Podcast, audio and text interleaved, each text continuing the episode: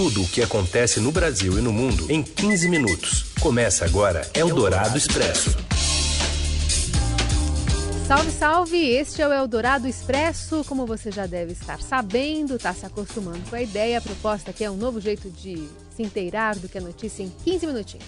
É, desde segunda-feira a gente te oferece aqui um PF radiofônico, prato feito radiofônico, para você consumir quente na hora do almoço ou na hora que achar melhor. Que você está ouvindo é o primeiro podcast que é feito ao vivo, naquela emoção, nas ondas do rádio. É, estreia sempre aqui no Eldorado e assim que o programa acaba, segue direto para todas as plataformas de podcast e também para o portal do Estadão. Eu sou a Carolina Ercolim e ao meu lado está Raíssen Abac. E esses são os destaques desta quinta-feira, 7 de fevereiro. Temporal faz ao menos cinco vítimas no Rio de Janeiro. PT recorre ao Supremo sobre nova condenação de Lula e tenta recalcular a rota do partido. José Serra perde recurso e Suíça libera extratos do ex-governador de São Paulo. E o Brasil desembarca no Festival de Berlim com um cinema de tom político. Eldorado Expresso. Vamos direto para o Rio de Janeiro. Uma tempestade com ventos que chegaram a 110 km por hora deixa um rastro de caos no Rio. As informações Direto da capital fluminense, vem com Márcio Douzan. Oi, Douzan. Carol, olá a todos. Pelo menos cinco pessoas morreram em virtude das fortes chuvas que atingiram o Rio de Janeiro na noite de quarta-feira. É, uma das vítimas estava no interior de um ônibus que foi atingido pela queda de uma árvore na Avenida Niemeyer, próximo à favela do Vidigal. É, no fim da manhã desta quinta-feira, o Corpo de Bombeiros e agentes da Defesa Civil ainda tentavam retirar o ônibus que está soterrado pela árvore e por uma grande quantidade de lama.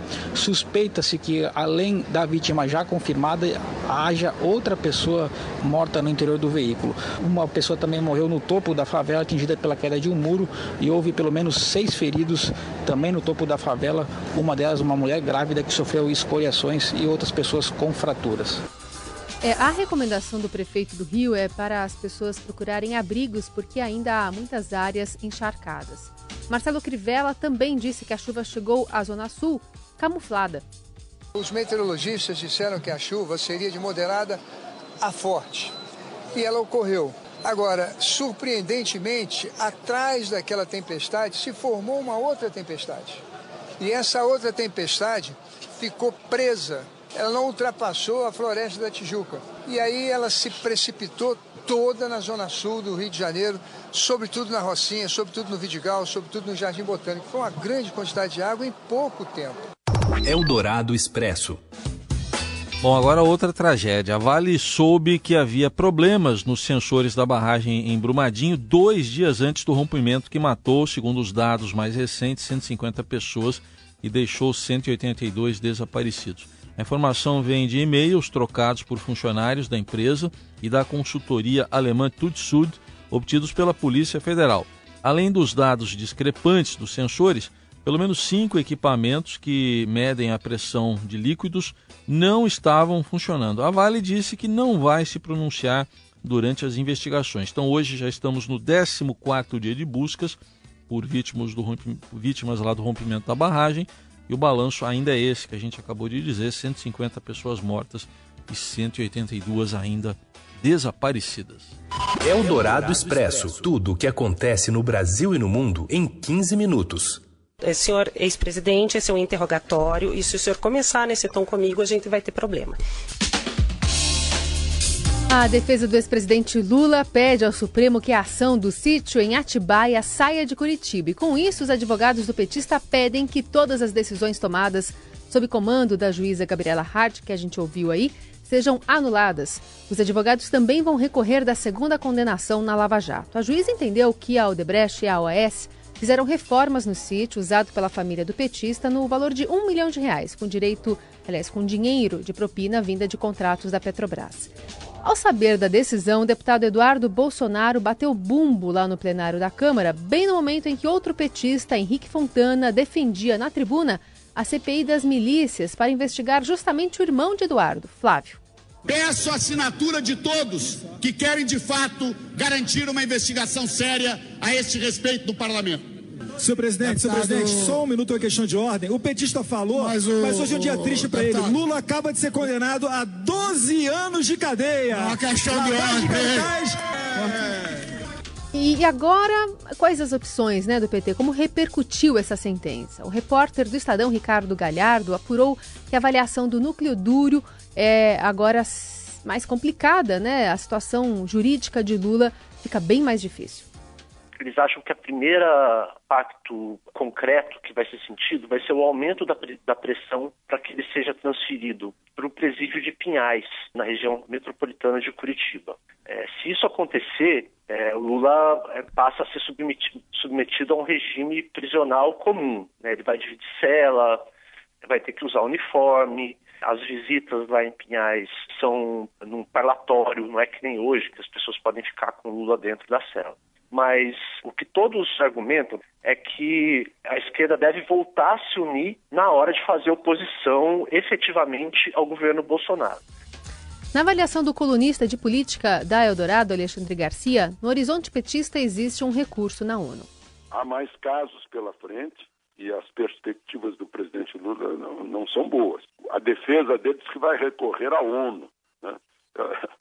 Fica, a gente vê isso como piada, né? Porque o Tribunal Supremo aqui do Brasil é o Supremo.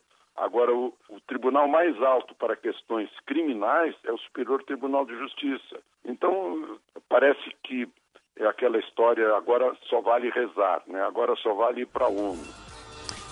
Bom, o PT alega que a justiça ignorou provas e persegue o líder do partido. Aliás, para saber quais elementos ligam Lula ao sítio nesse processo, a gente vai deixar um link ali na descrição do podcast com uma detalhada matéria do repórter Ricardo Brant a lista inclui de notas fiscais a pedalinhos personalizados. E o ministro da Justiça, Sérgio Moro, que foi o primeiro a condenar Lula né, naquele primeiro julgamento, tem cumprido uma extensa agenda em busca de apoio para o pacote anticrime e anticorrupção. Agora, aqui em São Paulo, ele está numa reunião almoço com o Instituto dos Advogados. Mas é a agenda de ontem que ainda está dando o que falar, porque o Moro se reuniu com deputados da Frente Parlamentar da Segurança Pública, a popular bancada da Bala, só que o encontro para convencer os deputados a aceitarem o pacote que muda 14 leis foi a portas fechadas, sem a presença da imprensa. E a colunista aqui da Rádio Eldorado, Eliane Cantanhede, estranhou tanto segredo. Tudo que acontece no Congresso, a não ser quando é uma CPI que tem um depoimento sigiloso que possa atrapalhar as investigações, essas comissões são sempre abertas aos jornalistas. Dessa vez não. Por que será, hein? Eu fiquei pensando, ué, Será que os congressistas vão ficar com medo de fazer pergunta e ou criticar a parte aí da, da anticorrupção? Falando agora sobre as autoridades suíças que dão o sinal verde para a transferência de extratos bancários relativos a movimentações envolvendo a suspeita de financiamento de campanha do ex-governador de São Paulo, José Serra. Uma decisão lá de janeiro, revelada só agora, o Tribunal Federal do país rejeitou um recurso apresentado pelos advogados de defesa. Quem explica tudo é o Jamil Chad, direto de Genebra. O pedido inicial do Ministério Público Brasileiro foi de 2017, nós estamos já em 2019. Na verdade, foram aí 18, 19 meses é, entre o pedido original e agora o sinal verde definitivo da Suíça, e aí, portanto, os dados que vão seguir ao Brasil. Trata-se de pelo menos uma conta, uma conta que teria sido movimentada por uma offshore, essa offshore é, com sede, obviamente, não no Brasil, mas que movimentava o que seria portanto, uma suspeita de um dinheiro que alimentou a campanha de José Serra. Eldorado Expresso. E mais um ministro do governo Bolsonaro foi ali, mas já volta. É dessa vez o nome, olha lá, ó, que aparece como exonerado no Diário Oficial não foi da pulando, União. Não, né? Não, foi pulando e voltou. O, é o do ministro-chefe da Casa Civil, Onix Lorenzoni. De acordo com a pasta, o afastamento dele é temporário porque ele reassumiu como deputado federal para desarquivar projetos, como é de praxe em cada nova legislatura. Assim, o Nix deve retomar o cargo de, de, retomar o cargo de ministro amanhã mesmo. E antes o ministro do Turismo, Marcelo Álvaro Antônio, outro que é deputado, também tinha dado uma saidinha, mas já voltou. Sabe quantos projetos ele desarquivou? Hum. 108. E um deles é assinado por ele em parceria com Eduardo Bolsonaro sobre porte de armas durante voos. Eldorado Expresso. Agora falando de economia, porque o ministro Paulo Guedes garantiu hoje que os militares irão para a reforma da Previdência, junto com os demais trabalhadores brasileiros. Mas ressaltou que o governo precisa garantir no Congresso uma sincronia na aprovação dessas medidas para que ambas as categorias tenham seus regimes de previdência alterados ao mesmo tempo. Guedes também disse que o governo pode propor, no futuro, uma carteira de trabalho diferente chamada de verde-amarela. Eldorado Expresso. Falando agora de futebol e o nosso aqui, o brasileiro, corre o risco de passar por mais um vexame hoje à noite no Chile. A seleção está em último lugar no Sul-Americano Sub-20 e precisa vencer o Equador para ainda ter chances de classificação para a próxima fase. Sabe quantos pontos o Brasil tem? Hum. Não tem que falar no, no singular. Um. É um ponto. E no domingo ainda tem pela frente a Argentina. O comentarista Robson Morelli diz que os meninos do Brasil, entre eles o Rodrigo com Y do Santos, que a Carol adora.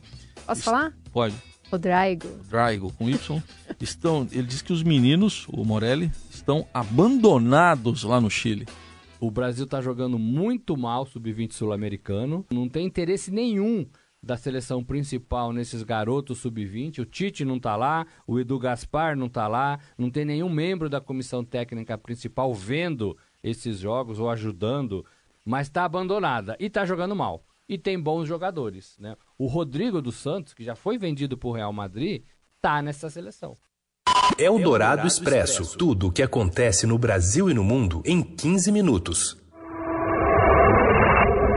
Um dia, faz mais ou menos 40 anos, meu pai estava me levando para a escola e aí ele me disse: Eu vou te contar um segredo que você não vai poder contar para ninguém. A gente está ouvindo aí um trechinho do trailer de Marighella, que integra o Festival de Berlim, que começa hoje. Quem traz as informações aqui para gente é o editor do Caderno 2 do Estadão, o Biratã Brasil. Diga, Birá.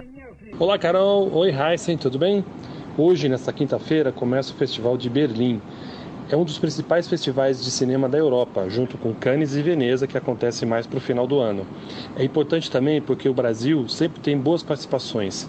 Esse ano estamos com 12 filmes ali, nenhum na grande competição que possa ganhar o principal prêmio, mas tem Marighella, que está na lista dos principais, ainda que não possa concorrer ao Urso de Ouro. O filme marca a estreia na direção do Wagner Moura e é muito aguardado. É sua estreia mundial.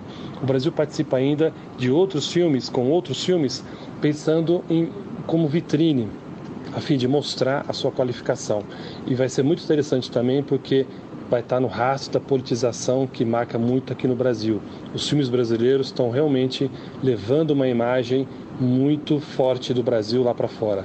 Vamos ver daqui a 10 dias, quando terminar o festival, qual vai ser o resultado final disso. Um abraço.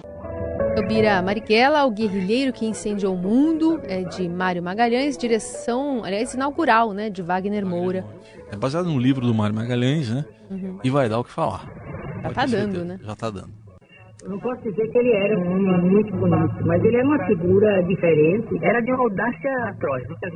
Eldorado Expresso.